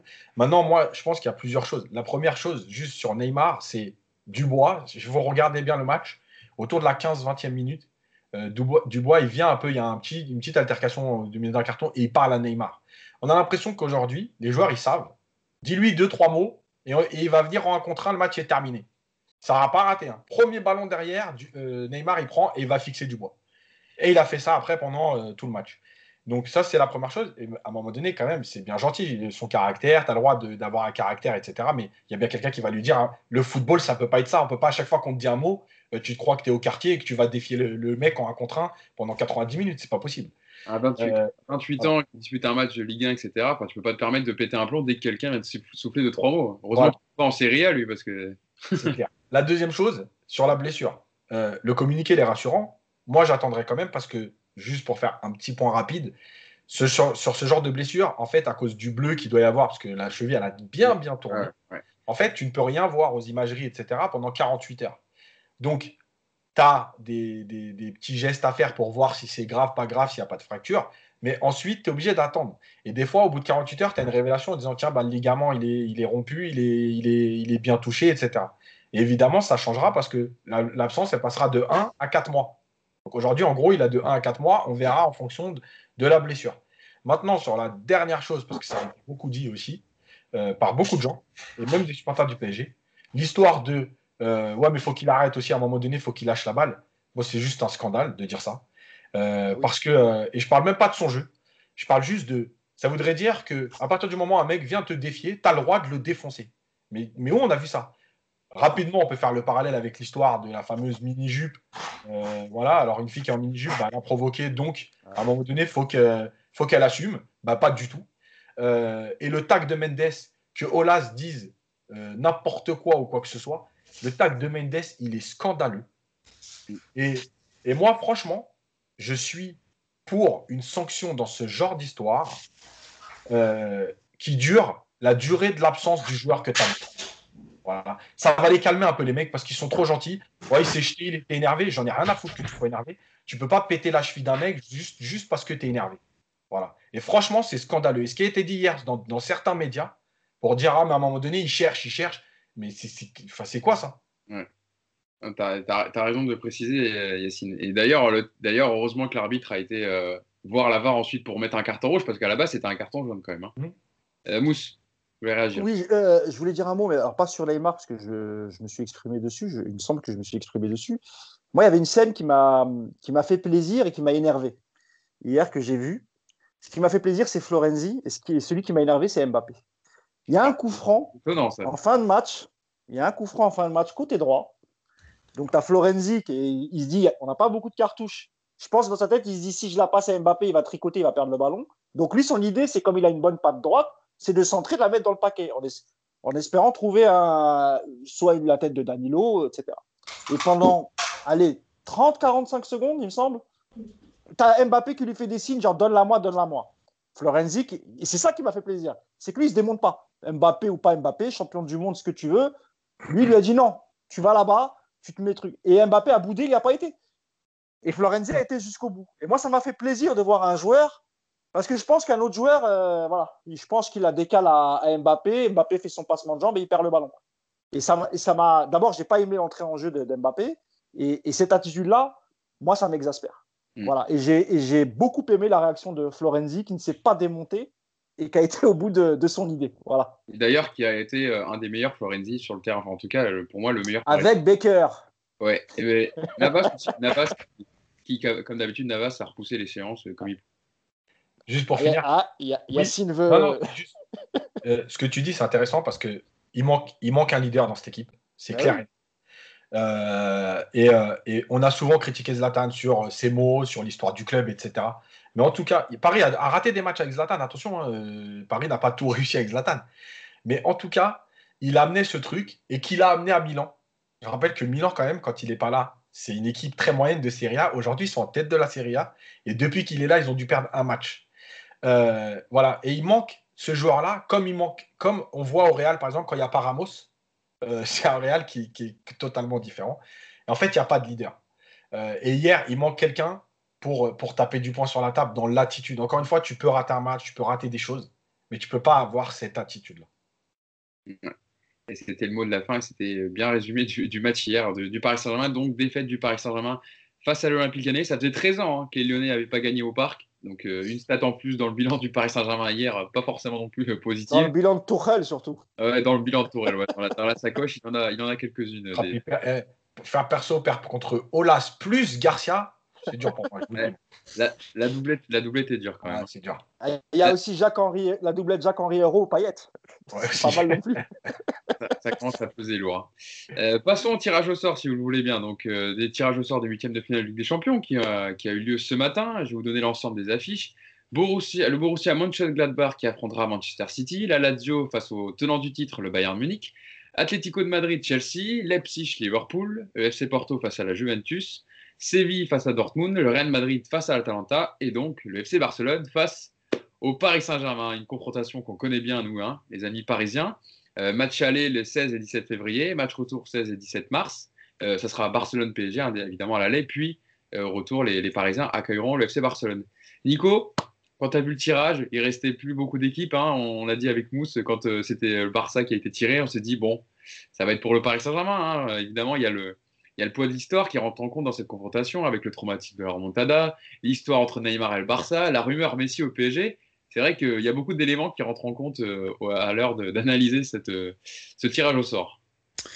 Ouais, la première réaction, ça a été de dire merde quand même, parce que ça devient pénible de jouer toujours la même équipe en Ligue des Champions. Euh, sur les forces en présence, je pense qu'il n'y a pas grand-chose à dire aujourd'hui parce que le match est dans deux mois et que d'ici là, il va se passer tellement de choses que ça me semble complètement, euh, complètement irréel de pouvoir analyser aujourd'hui avec justesse ce qui nous attend. Personne ne le sait. comment sera le Barça dans deux mois Bien malin celui qui peut qui me le dire aujourd'hui. Le PSG, je suis même pas sûr qu'il aura le même entraîneur dans, dans, dans 15 jours. Donc d'ici deux mois, je ne sais pas. Ce qui est sûr, c'est que ça va être euh, la grosse affiche des huitièmes, que comme d'habitude, il y avait une équipe à éviter, et puis bah, que comme d'habitude, c'est le PSG qui l'a prise. Ça, il n'y a pas trop de surprise malheureusement. Après, euh, le truc qui me fait plaisir, il y, en a, deux même pour être honnête. La première chose, c'est que je me dis que Messi va pouvoir venir visiter les installations quand il va venir à Paris. Euh, Neymar va pouvoir lui montrer les vestiaires. On espère qu'il y, aura le retour du public en même temps aussi, hein, s'il peut avoir un peu de faire. Et des discothèques. Ouais, donc ça c'est le côté positif. Je me dis que voilà, ça va être euh, une bonne petite prise de température de la part de Messi. Et puis ce qui me fait aussi un petit peu plaisir, c'est que je me dis que ça va peut-être permettre à certains de re-revoir le match de 2017, cette fameuse remontada dont on nous casse les oreilles régulièrement. Et puis peut-être que ça va leur permettre de voir un peu le scandale de l'arbitrage de ce soir-là et de se rendre compte que cette fois-ci il y aura le VAR et que ça ne pourra pas être la même. Ah donc voilà, c'est les deux petits côtés positifs, mais globalement c'est un tirage qui me plaît pas parce que revoir le Barça encore et toujours, moi, ça me, ça me fatigue. J'aurais préféré l'Atlético, pour tout vous dire, ou, même Séville. Enfin, après, évidemment que les dynamiques, euh, Yacine, pour, pour, parler du tirage, les dynamiques de décembre ne sont pas celles de février. Hein. on l'a assez connu, on le connaît assez bien au Paris Saint-Germain pour le connaître, hein, euh, avec, euh, avec notamment Manchester United, pour, pour résumer. Est-ce que c'est l'occasion aussi pour Paris de prendre sa revanche définitivement et de, voilà, de, de un peu combler ce passé qui est douloureux pour le Paris Saint-Germain contre le FC Barcelone? Euh, pour les dynamiques, je crois que le Real, c'était encore pire. Parce qu'au moment du tirage au sort du Real, on dans le trou et on se dit, ah, c'est un super tirage, c'est bon. Comme Manchester, si on disait, ah, Manchester, Mourinho, on va les prendre. Il venait, de changer, il venait de changer de coach. Ouais, il venait de changer, effectivement. Euh, oui, enfin, moi, je pense que de toute façon, en fait, tu n'effaces rien dans le football. Ce qui existe, euh, ce qui a existé, ça restera toujours. La remontada, tu peux faire ce que tu veux. Voilà. Après, tu peux pas l'effacer, mais en tout cas, passer à autre chose. Penser tes plaies. Voilà, passer à autre chose. Euh, tu leur mets une raclée et, et, puis personne ne te parlera de la remontada. Maintenant, euh, ça reste. Euh, c'est bizarre parce que il y a trop d'histoires autour de ce match. Il y, y, a la remontada, il y a Neymar parce que finalement, là aujourd'hui, là tout de suite, c'est peut-être PSG Barça sans Neymar. Ah c'est ça. C'était la question, c'est que Neymar, on ne sait pas la, la, gravité de sa blessure, donc on ne sait pas s'il sera là. Voilà. Donc il euh, y, a, y, a, beaucoup de choses. Moi, je ne peux, pas, je peux pas dire aujourd'hui c'est un bon tirage, un mauvais tirage. Euh, de toute façon, en fait, comment le tirage est fait? Nico a dit ouais, on, tape souvent les, souvent les mêmes équipes. En vérité, comment le tirage est fait Tu es pratiquement obligé de te taper tout le temps les mêmes équipes. Puisque déjà, tu as le Real qui ne peut pas jouer quatre équipes des huit qualifiées. Euh, puisqu'il y avait trois Espagnols, plus l'équipe qui est dans son groupe. tu as les Allemands, c'est pareil, il y en a deux déjà qui ne peuvent, pas, qui peuvent pas tirer au sort. Donc finalement, quand tu fais les calculs, tu te retrouves vite avec un pari qui peut tirer euh, genre Chelsea ou le Barça, parce que nous, c'est toujours Chelsea ou le Barça. De temps en temps, tu as le Real qui vient se glisser, mais c'est Chelsea ou le Barça. Donc, ouais, bah, qu'est-ce que tu veux faire? C'est la Ligue des Champions. En même temps, tu as toujours les mêmes équipes en huitième, tu as pratiquement toujours les mêmes qui finissent premier, et tu as toujours les mêmes pays qui, sont, qui mettent beaucoup d'équipes. Donc, il ne reste, te reste plus beaucoup de choix. Donc, toi, c'est Barça ou Chelsea, ce sera toujours pareil quand ils seront là. Là, c'était Yacine Amnet, professeur de mathématiques et qui nous impose non, mais c'est vrai qu'avec le, maintenant le, les règles, le règlement, etc., c'est vrai que tu as souvent tendance à affronter les mêmes équipes. Mousse, toi, comment tu la vois, cette, cette confrontation? Alors, on le dit, on va pas se baser, évidemment, on ne fait pas de conclusion hâtive, mais le Barça est huitième de Liga, a gagné hier bon, difficilement contre les a pris 3-0 contre la Juve cette semaine. C'est pas un Barça en grande forme, on ne sait pas comment il sera en février, mais en tout cas, sur le papier, c'est quand même un tirage plus avantageux. Évidemment que les PSG Barcelone sont toujours euh, différents, etc., et que les, les dynamiques peut-être s'annihile quand vient le match et que ça, reste, des gros matchs. Mais euh, comment juger cette euh, confrontation et ce tirage au sort du FC Barcelone? Comme Yacine et Nico, hein, on ne peut pas dire aujourd'hui euh, que c'est un bon ou un mauvais tirage. Par contre, ce qu'on peut dire, c'est que nous, on est les victimes préférées des bêtes blessées. C'est surtout ça. C'est-à-dire qu'aujourd'hui, le Barcelone est huitième ou septième, je sais ce que tu m'as dit. Manchester, avant de les prendre, on se disait on se, disait, on se frottait les mains en se disant oh là là, le Manchester de Mourinho, il est claqué au sol, etc. Euh, après, on a vu arriver Solskjaer, on s'est dit bon, Solskjaer, qu'est-ce qu'il va faire? Je crois qu'il entraînait une équipe de troisième division, je sais pas où. Donc, il faudra se méfier. Après, c'est n'est pas du tout la même équipe qu'en 2017, que ce soit du côté Barcelone, du côté PSG. On en parlait avant, avant l'enregistrement en off. Euh, il reste peu de monde de, l'époque remontada. Hein. Quand tu comptes bien, euh, il reste Kimpembe, euh, j'avais dit Kimpembe, Di Maria, Verratti et, euh, Marquinhos. et Marquinhos. Voilà, donc euh, quatre joueurs. Et par contre, on a un super gardien. Et rappelez-vous que la, défaite 6-1 au Camp Nou, euh, la prestation de Kevin Trapp était juste nullissime. On avait l'impression d'avoir mis un amateur au cage. Il avait peur du moindre tir. On a l'impression que ses mains étaient faites en mousse et que tous les ballons passaient. Donc moi, ce qui me rassure, c'est que c'est une autre équipe. on y va avec un gardien solide, on reçoit cette fois-ci au match retour. Donc c'est quand même un léger avantage pourvu, pourvu qu'on fasse un, résultat positif, c'est-à-dire soit un nul sans prendre de but, soit une victoire. Écoute, il faudra analyser Barcelone après la, trêve. Ce sera le boulot d'Yacine hein, qui va nous débriefer tous les matchs. Tu auras du boulot, mon coco, jusqu'au 16 février. Sur le site de Paris évidemment. Exactement. Donc, on aura tous les débriefs des matchs de Barcelone. Écoute, euh, si on gagne, si on élimine Barcelone, je pense que ça permettra aux supporters parisiens de un peu de soigner ce, traumatisme euh, qu'a été la remontada. Si on se fait éliminer, bon, bah on va reprendre pour 10 ans. Voilà, tout simplement. Nico. Eh, attends, juste, juste, si la crise sanitaire, j'espère pour tout le monde, pour la vie déjà de tous les jours, qu'elle sera derrière nous au, euh, au mois pour le public. Le match retour, il sera, il sera au mois de mars. Mais vraiment, je pense que par rapport à toute cette histoire, si le parc pouvait euh, accueillir du public, voire être plein, je pense que ça, ça peut valoir le coup d'être de, vécu, cette histoire. Oui, je pense qu'il faudrait être présent au stade. Hein. Il y a peut-être un moment d'histoire qui va s'écrire. Nico. Après, le seul truc, moi, aujourd'hui, sur, sur l'état des forces, effectivement, c'est difficile de, de savoir dans deux mois comment les deux équipes seront. Par contre, ce qui est sûr, c'est que le Barça, même s'ils sont bidons, même s'ils sont mal classés en Liga, ça reste un nom, ça reste une, institution forte. Et le PSG va aborder ce match avec ça face à lui. Et même si c'est dégueulasse, eh ben, t'es pas comme le Bayern. Le Bayern, quand ils affrontent un Barça mauvais, ils en passent 8. Le PSG, je suis pas sûr aujourd'hui qu'il ait la maturité pour arriver et se dire on est nettement plus fort qu'eux, on est plus en forme, on est en confiance, on a retrouvé des couleurs après une première partie de saison difficile. Eux, ils sont mauvais, mais tu vas quand même arriver là-bas en te disant merde, c'est Barcelone face à nous. Et je suis pas sûr qu'aujourd'hui ce club soit capable d'arriver en disant tout ce qui s'est passé avant, on le met de côté. On s'en fout que ce soit le Barça, on s'en fout que ce soit Messi, et on va montrer qu'on est, on est au-dessus. Moi, c'est le seul truc qui m'inquiète, c'est que, et je l'ai vu souvent ça, ces dernières années avec Paris, je l'ai vu même à City, je l'ai vu à Chelsea, je l'ai vu contre le Real tu as toujours ce côté, euh, on affronte des gros clubs historiques, nous on est encore un petit et on a encore un petit complexe. Et je suis pas sûr aujourd'hui que même le Barça mauvais qu'on voit en ce moment, si c'est celui-là qu'on affronte, je suis pas sûr qu'on arrive à mettre ça de côté en disant, bon on va en faire qu'une bouchée parce que c'est bidon en face. Après, Yacine, c'est quand même pas le FC Barcelone de 2017 avec euh, les, les, André Iniesta, Lionel Messi à son niveau il y a deux ans, euh, des Luis Suarez, etc. C'est pas la même équipe là, on le voit. Tu as vu les matchs comme moi de, du FC Barcelone depuis le début de saison, que ce soit en Liga ou en Ligue des Champions, même si on fait le travail en Ligue des Champions, mais euh, c'est quand même euh, compliqué dans le jeu. Il y a des problèmes. Messi n'est pas en forme. Euh, donc, c'est pas non plus un Barça, euh, c'est pas un, un, gros Barça que Paris Saint-Germain va affronter. Oui, parce que Keman ne trouve pas encore aujourd'hui euh, réellement son système, qui à quel poste. Il y a des défaillances, notamment défensives, par exemple l'anglais qui, qui, qui, fait pratiquement une erreur à chaque match. Voilà, oui, mais on est le 15 décembre. voilà, dans le 15 février, il peut se passer beaucoup de choses. Déjà, il y a un mercato en janvier, même si le Barça n'a pas beaucoup d'argent, mais, on ne sait jamais, un ou deux joueurs. Il y a des joueurs qui peuvent se retaper.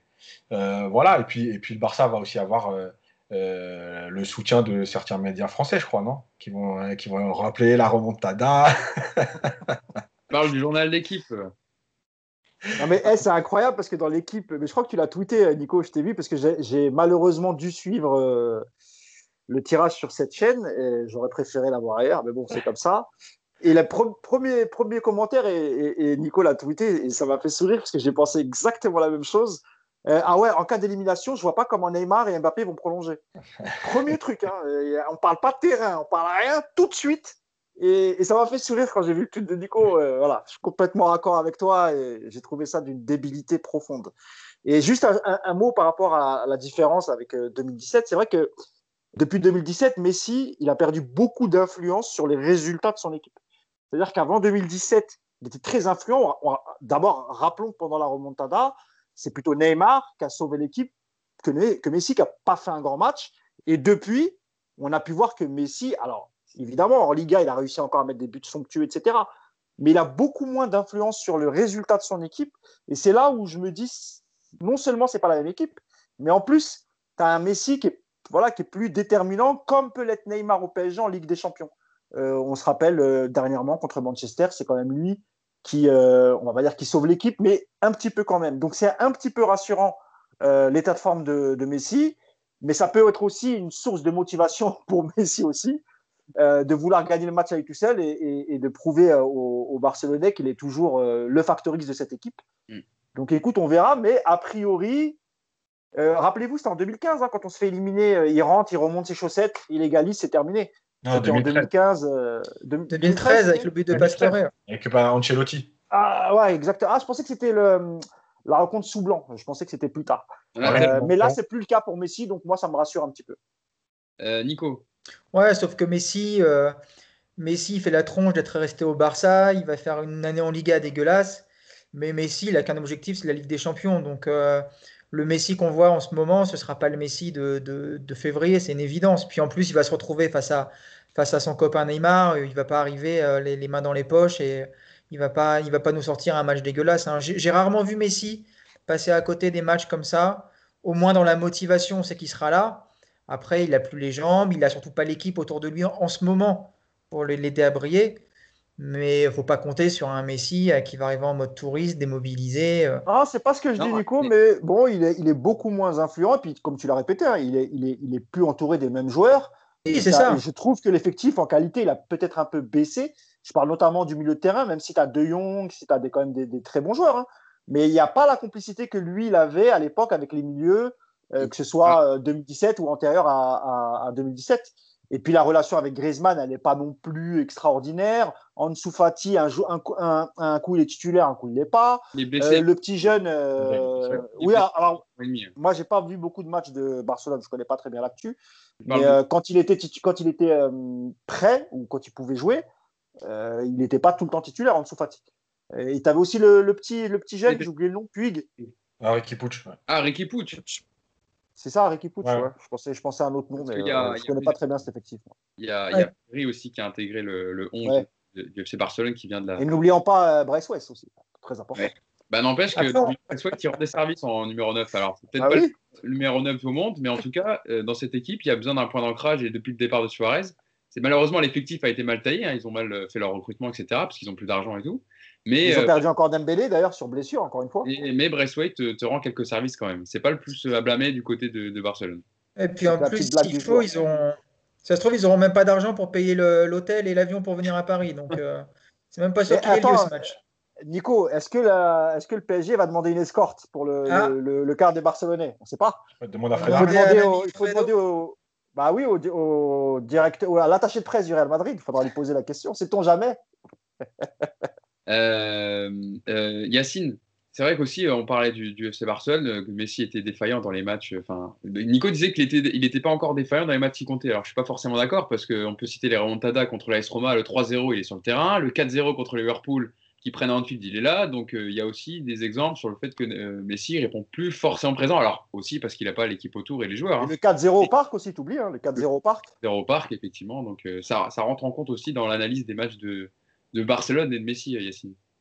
Ouais, après, quand tu regardes bien, il en, il en réussit un sur deux, en fait. Ouais, que, Par exemple, contre Liverpool, il réussit l'aller. C'est ça, c'est bien ça le problème, c'est le, pour le Barça, c'est d'arriver à avoir la capacité à être compétitif sur 180 minutes. Voilà. Et donc, s'il en réussit un sur deux, il bah, faut espérer que ce ne soit pas le match qui compte. euh, moi, moi, le seul truc, en fait, c'est que je me dis, euh, est-ce que Messi, on sait de toute façon, 99,9%, parce que le football, on ne sait jamais. Mais euh, Messi va quitter le Barça à la fin de la saison. Est-ce qu'il n'a pas envie d'un dernier gros coup? Euh, Voilà, et son gros coup, ce sera ça. Euh, donc, je sais pas, moi, de, j'ai pas d'idée. Le seul truc, c'est que oui, cette équipe, aujourd'hui, collectivement et individuellement, elle est moins forte que tous les Barça depuis 10 ans. Voilà, c'est simple. C'est le plus faible Barça depuis 10 ans. Euh, ils n'ont pas aidé aussi par ce qui se passe euh, dans les coulisses entre les présidents, les mauvais recrutements, euh, les salaires, les, les, choix, enfin bref, les guerres. Les guerres. Ah, surtout le, surtout le, le mercato. Hein. Franchement, chaque saison depuis 4 ans, ils ont fait des trans au moins un transfert à 100 millions ou plus. On peut citer Dembélé, Coutinho, Griezmann. Ouais. tu as quasiment un demi-milliard qui s'est envolé. Et je ne dis pas que ça a servi à rien, mais en tout cas, ça ne leur a pas fait gagner de titres ou de titres majeurs en tout cas. Oui, bien sûr. Donc c'est pour ça. Maintenant, ça reste, malgré tout, il y a des joueurs qui sont tous internationaux, il y a des joueurs qui ont un certain talent, et que effectivement, si le PSG euh, n'est pas euh, au complet, au top, ouais, il peut toujours y avoir des surprises. Voilà. Et dans deux mois, on sait, on l'a vécu, on l'a vécu plusieurs fois. Euh, c'est pas moi aujourd'hui qui vais dire ouais le PSG c'est bon tranquille hein Nico tranquille 4-0 si Paris est sérieux Attends, mais Draxler, peut-être peut qu'il va faire une vidéo dans une pizzeria. On va voir aussi ça, tu vois. Après, Parce que j'ai oublié tout à l'heure Draxler. J'ai oublié Draxler tout à l'heure. Ouais. Sur les forces en présence aujourd'hui, il euh, n'y a pas une des deux équipes qui ressort plus que l'autre parce que le PSG est vraiment mal au point. Le Barça, c'est peut-être pire, mais à l'arrivée, euh, tu retrouves quand même deux équipes qui sont, euh, qui sont fatiguées, qui sont mal organisées, avec des individualités qui ne répondent pas forcément tout au bon moment. Aujourd'hui, c'est deux équipes qui sont quand même très très médiocres. Donc, euh, ce qui va être important, ça va être de voir comment, après la reprise, euh, chacun a bien travaillé, chacun va se relancer. Ça va être important la trêve de couper, de repréparer les joueurs comme il le faut. Et puis, il va falloir relancer une dynamique. Donc, euh, voilà, aujourd'hui, si le match se jouait demain, il n'y a pas un favori, franchement. Hein. c'est deux, deux, mauvais qui vont s'affronter. Donc, ça laisse de quoi pour améliorer. Après, Nico, en Ligue des Champions, je pense que les deux équipes, euh, comme ce n'est pas du tout les mêmes compétitions, peut-être montrent un autre visage. Je ne pense pas que pense pas que Messi ne sera pas motivé à l'idée de, de, gagner la double confrontation et, pareil pour Neymar et Mbappé pour, pour ne citer que. Mais euh, aujourd'hui, les deux, les, les, deux, ces deux équipes n'ont pas de collectif, tu as raison. Donc euh, aujourd'hui, à part en termes de classement, on va dire, parce que le PSG est peut-être mieux placé et a plus de chances de remporter le, le championnat que, que, Barcelone, pour qui je pense c'est terminé. Ils ont trop de points de retard, même si on est en première partie de saison. Mais bon, aujourd'hui, ça va tellement vite. Moi, je, ouais, c'est impossible aujourd'hui de dire euh, si c'est un tirage avantageux, pas avantageux.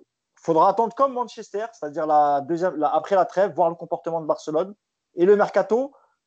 Côté barcelonais, je pense que ça va être très difficile d'avoir des mouvements. Par contre, côté parisien, euh, je pense que Nasser, quand il a, vu Barcelone sur l'écran, il a dû transpirer un peu. Hein. Il n'a pas envie de revivre une deuxième remontada, donc en tout cas une deuxième élimination par Barcelone. Donc c'est possible qu'il y ait du mouvement en janvier euh, euh, du côté du Paris Saint-Germain. Pourquoi pas, pourquoi pas un, un Oussem Aouar qui viendrait compléter le, milieu de terrain Qui sait si, le PSG fait le forcing pour l'avoir cet hiver Oussem Aouar, c'est une piste qui date bien avant l'arrivée de Leonardo. Et c'est exclusivement une, demande qatari. Euh, même quand euh, Leonardo est arrivé, euh, mais il y, a eu, des discussions avant l'arrivée de Leonardo entre l'entourage familial de, de Hawar et, et, des dirigeants du, Paris Saint-Germain. C'est une vraie vraie piste, c'est une vraie vraie piste que veut faire le, PSG. Donc il y aura peut-être du renfort. Alors moi, perso, j'y crois pas trop pour le mercato hivernal. Je vois pas comment Lyon pourrait le lâcher. parce que je sais, je, sais plus s'il est en fin de contrat en 2021 à Lyon ou en 2022. Donc ça, j'en ai, j'en, ai aucune idée. Mais peut-être renforcer sur un ou deux postes, notamment latéral, parce que Bernat, il sera peut-être pas dispo pour février, j'y crois pas du tout peut-être à l'arrivée d'un latéral gauche et un autre milieu qui ferait plus l'affaire que, que ce qu'on a déjà actuellement et peut-être aussi des départs euh, de l'autre côté pour pouvoir faire des, arrivées. Ouais. Bon, je pense qu'on a été euh, complet hein, sur, sur, ce PSG, sur ce PSG Barcelone, on a tout dit. Euh, je vais vous demander quand même un petit jeu de pronostic sur l'ensemble des tirages de huitièmes de finale. Vous me dites pour vous qui va passer quand même, sans, sans forcément débriefer, vous me dites pour vous qui, qui passera. Borussia Mönchengladbach, Manchester City, qui passe? Ah, Gladbach, c'est pas mal hein, en termes de jeu. Hein. Mais bon, City, je pense. City, Yassi. Ouais, Gladbach. Gladbach. Tu notes, hein, Hugo, pour qu'on ait les résultats. je note. Tu notes, hein? Je note. Bah, moi, je vais dire City. City, d'accord. pour ça que j'enregistre tout. Hein. Je vous ressortirai les, les capsules. On en reparlera dans le podcast, parce qu'on se voit tous les, euh, on se voit deux fois par semaine, donc on a le temps. Vous inquiétez pas, on conserve les, vidéos bien. Lazio Bayern. Bon, je pense que là, il n'y a pas trop euh, de difficultés. Le Bayern, évidemment. Atlético Madrid, euh, Chelsea plus compliqué là. Ah, ça, ça, ça c'est un match très équilibré par contre. Hein, ouais. Ah, je mettrais une pièce sur, euh, sur Atletico quand même. Ouais, Chelsea. Chelsea? Ouais. Ah, je vais mettre aussi Chelsea parce que Yacine il connaît mieux le foot que Mousse. C'est-à-dire que Mousse connaît pas le foot. C'est hein. vrai. Hein. voilà. En tout cas, moins bien qu'Yacine, ça c'est sûr. euh, Leipzig-Liverpool. On les connaît bien en plus, hein, Leipzig. On les a eu dans notre, dans notre pool euh, et puis on les a eu au Final 8 en demi-finale. Euh, Liverpool, Leipzig Ouais, Liverpool. Je pense qu'au niveau armada offensif, c'est un peu. Le Leipzig, c'est un peu ce que. Liverpool, c'est un peu l'équipe que Leipzig aimerait bien être peut-être, dans... mais sans avoir les, les, les, individualités, je pense. Et puis je pense que le match retour à Liverpool, ça peut faire basculer beaucoup de choses quand même. Mais bon, il faut, noter quand même que les blessures de Joe Gomez et Van Dyke les pénalisent niveau défensif, Liverpool. C'est quand même compliqué cette saison. Mais oui, je pense aussi, comme vous, que Liverpool, euh, Liverpool qui passe l'écart. Porto-Juventus. Ouais, Juve. Sur ce qu'on a vu de Porto en Ligue des Champions, hein, c'était contre mais la Juve, c'est pareil, en Serie A, un truc, c'est pas terrible. Hein. Ça commence quand même à aller un peu mieux, la Juve. Hein. Ils ont, depuis leur, ils ont gagné 3-0 contre le Barça. Un peu, ça fait un peu euh, match référence pour eux. Ils peuvent capitaliser dessus. Nico, pareil, tu vois, tu dis la Juve. Ouais, Porto, c'est faible. La Juve? Ah, plus compliqué aussi, Séville FC Dortmund. Et on rappelle, hein, euh, Lucien Favre qui a été licencié hier après euh, sa défaite 5 euh, buts 1 contre Stuttgart. Ah, j'avais pas vu, tiens. j'avais pas vu l'info. Il faut activer les notifs hein, quand même. Hein. Non, moi j'ai tout désactivé justement. en tout cas, voilà. Lucien Favre est licencié, donc Séville FC Dortmund. Séville, Séville mais alors, parce que je pense que Séville, mais ça me ferait plaisir pour Meunier aussi, mais c'était juste comme ça gratuit. c'est autre chose, c'est plus personnel pour Yacine. Donc euh, Séville. Nico, tu dis quoi toi? Je vais dire Dortmund. toi, Mousse ah, Je vais dire Séville parce que Yacine connaît mieux le foot que, que Nico. donc, euh. ça, sera la, ça, sera la, devise de, de, la fin de votre... ah, bah, J'attendais l'occasion de la placer. Donc, euh. Real Madrid-Atalanta. Beau match. Hein. Atalanta. Atalanta? Eh, je dis ça, mais Papou Gomez, euh, je vois qu'il va partir peut-être cet hiver. Euh... Papou Gomez euh, qui a dit qu'il voulait pas, enfin que ça, la situation s'était dégradée avec euh, Gasperini, son entraîneur. Ah, très chaud, très très chaud. Du coup, qui est le capitaine quand même. Je vais dire le Real quand même. Je vais dire le Real. Le Real Yacine. Bah, s'il y a Ramos, le Real. S'il n'y a pas Ramos, pas le Real. bon, bah, on ne peut pas prédire, mais alors du coup, ça serait le, le Real avec Ramos. Ouais. Nico. Le cœur va parler, là, moi je veux dire l'Atalanta. Atalanta, le jeu. J'ai pas, j'ai pas de sang italien, j'ai aucune origine. Hein. C'est, l'autre partie du cœur. voilà, football offensif, football total. Et puis donc le dernier, hein, le match qui nous concerne, FC Barcelone PSG. Je sais que c'est difficile de se mouiller, mais bon, on l'a fait pour Alors, si, alors je, vais prendre le parallèle de Yacine. Si a... Ah oui, mais là avec des si, on fait le monde. Non, si à Baker, on passe. Si à Baker, on est éliminé alors, ce sera pour euh, avantage Baker ou pas pour Mousse Nico ah, Évidemment Paris, quoi. C'est le choix du cœur. Euh, moi, je vais dire aussi avec un si. Si à Tourelle, ça va être chaud. Par contre, s'il n'y a plus Tourelle, je pense que ça, ça va être facile. D'accord. Yacine Moi, Barcelone, parce que comme je suis nul en pronostic, normalement, c'était l'inverse qui va se passer. voilà, t'as bien fait alors. As bien fait. Bon, en tout cas, on verra, on verra tout ça. Euh, Et toi, Hugo, c'est quoi toi, ton, ton pronostic? Moi, je dirais, le, je, dirais, le PSG quand même, parce que sur, sur, sur, le, ce que j'ai vu du Barça depuis le début de saison, alors sur deux matchs, évidemment, c'est possible. Ils ont quand même une grosse célébrité à l'extérieur, le Barça. Et si un peu le retour des spectateurs, je pense au Parc des Princes, ça peut quand même le faire. Mais euh, quand même, grosse interrogation avec la blessure de Neymar, et ça déterminera quand même beaucoup, je pense, euh, la performance des Parisiens. Donc, je dirais, moi, euh, comme vous avez tous mis des si, moi, je dirais le, le Paris Saint-Germain avec Neymar qui passe. Sans Neymar, ce sera plus compliqué. Il y aura Baker, t'inquiète. Tant que Baker est là, tout va bien. J'ai un peu de mal. Hein. Sa reprise hier, là, elle me reste encore là, hein, quand même. Hein. je suis désolé, mais là, tu peux pas trop le défendre. Je précise d'ailleurs sur Baker, j'aimerais que vous relayiez un petit peu. Il y a un nouveau hashtag, ça s'appelle Baker Live Matter. Et franchement, ce, ce, hashtag, il me tient à cœur. Il commence à prendre doucement, mais il prend. Et euh, je trouve qu'il n'y a pas beaucoup de soutien de la part de, de la communauté Paris United. il dit ben, ça, je, voilà, je voulais juste le dire. Écoute, je ne l'ai pas vu, mais je me... à la fin du podcast, je m'empressais de retweeter ton, ton hashtag. Pas de problème. Il commence à... Évidemment, pas moi, mais. Euh. ah, Yacine, il reste fidèle à ses, à ses convictions, à ses, à ses, opinions sur Michel Baker. bon, je pense qu'on a été complet. On a, vu, euh, on a été complet sur tous les sujets du jour. Il y avait beaucoup de trucs, euh, beaucoup de, de, choses à débriefer, évidemment, et je pense qu'on a été complet. Je voulais vous remercier, Yacine, Mousse et Nico, d'avoir été avec moi aujourd'hui pour débriefer toute l'actualité du Paris Saint-Germain. Et on se donne rendez-vous jeudi pour l'après-match de, de, ce PSG Lorient, évidemment, en Ligue 1. Et puis, il y aura aussi, évidemment, en fin de semaine, le, beau PSG Lille. C'est euh, Lille PSG, non? Dimanche. Lille, PSG, dimanche. Lille Paris Saint-Germain, gros, gros affiche. toujours cette interrogation sur quelle chaîne? Sur quelle chaîne, évidemment. Euh, bah, normalement, ça sera, ça sera quand même sur Téléfoot parce qu'ils diffusent jusqu'à Noël. Euh, pour l'instant, en tout cas, c'est le communiqué de, de, de, de Media Pro. C'est qu'il n'y aurait pas de blackout, ça, ça diffusera les matchs jusqu'à. En fait, ils ont le droit de diffuser tant qu'il n'y a pas un nouveau contrat qui est signé. Voilà.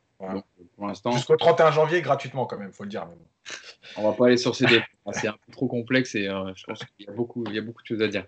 Euh, merci en tout cas à tous les trois d'avoir été avec moi et puis on se donne rendez-vous jeudi pour, pour un prochain podcast, le 80e numéro du podcast. Ce sera jeudi, déjà 80. Voilà, ça passe et toujours aussi heureux d'être avec vous pour parler de l'actualité du Paris Saint-Germain. Salut à tous et puis à jeudi. Ciao. Ciao. Salut.